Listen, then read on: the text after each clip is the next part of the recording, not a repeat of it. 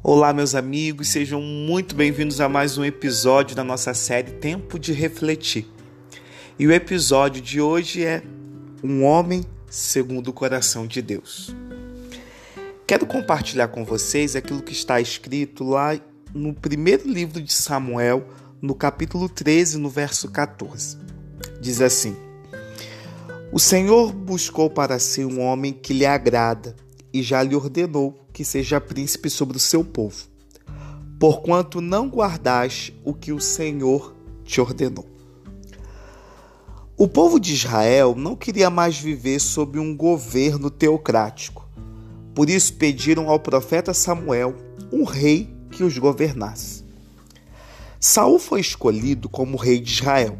Era um rei que agradava aos olhos, mas se afastou do Senhor, e por causa disso o Senhor o rejeitou. Então o jovem Davi é escolhido para reinar em seu lugar, tornando-se rei de Israel. E aí vem a pergunta: por que que o Senhor escolheu Davi, dizendo que era um homem segundo o seu coração? O fato é que o homem consegue ver apenas o exterior, e assim, consequentemente, julgamos atos isolados. Mas o Senhor, ele vai muito mais profundo na alma, ele vê o coração, ele julga as nossas intenções.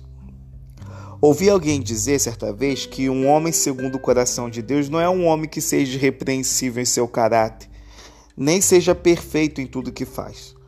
Um homem segundo o coração de Deus não é santo no sentido de não cometer pecados, mas é um homem que, em vez de confiar na sua própria força, ele confia na força do Senhor e tem sua vida guiada pelo Espírito Santo. E mesmo quando peca, ele se sujeita à reprovação e correção, como foi o caso de Davi. Por isso que eu e você também podemos ser um homem segundo o coração de Deus. Você pode ser a mulher segundo o coração de Deus. Creia nisso que Deus nos abençoe.